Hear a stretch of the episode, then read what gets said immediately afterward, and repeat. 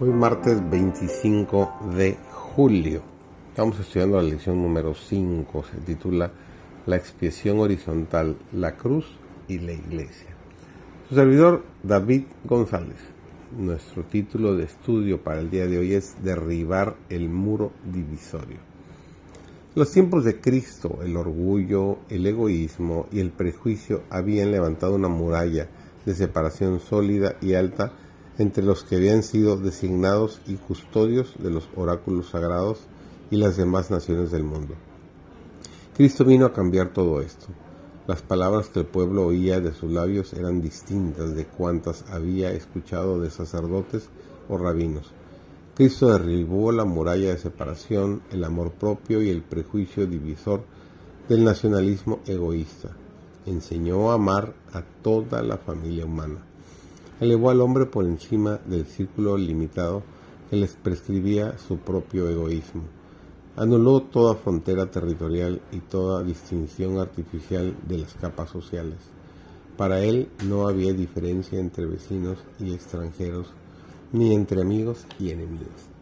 Nos enseña a considerar a cada alma necesitada como nuestro prójimo y al mundo como nuestro campo. En la iglesia primitiva había gente de diversas clases sociales y distintas nacionalidades. Los que se habían convertido por la labor de los apóstoles estaban afectuosamente unidos por el amor cristiano. A pesar de sus anteriores prejuicios, se hallaban en recíproca concordia. Sabía Satanás que mientras durara aquella unión no podría impedir el progreso de la verdad evangélica y procuró prevalecerse de los antiguos modos de pensar, con la esperanza de introducir así en la iglesia elementos de discordia. Sucedió que habiendo crecido el número de discípulos, logró Satanás despertar las sospechas de algunos que anteriormente habían tenido la costumbre de mirar con envidia a sus correligionarios y de señalar faltas en, en sus jefes espirituales. Así, hubo murmuración de los helenistas contra los hebreos.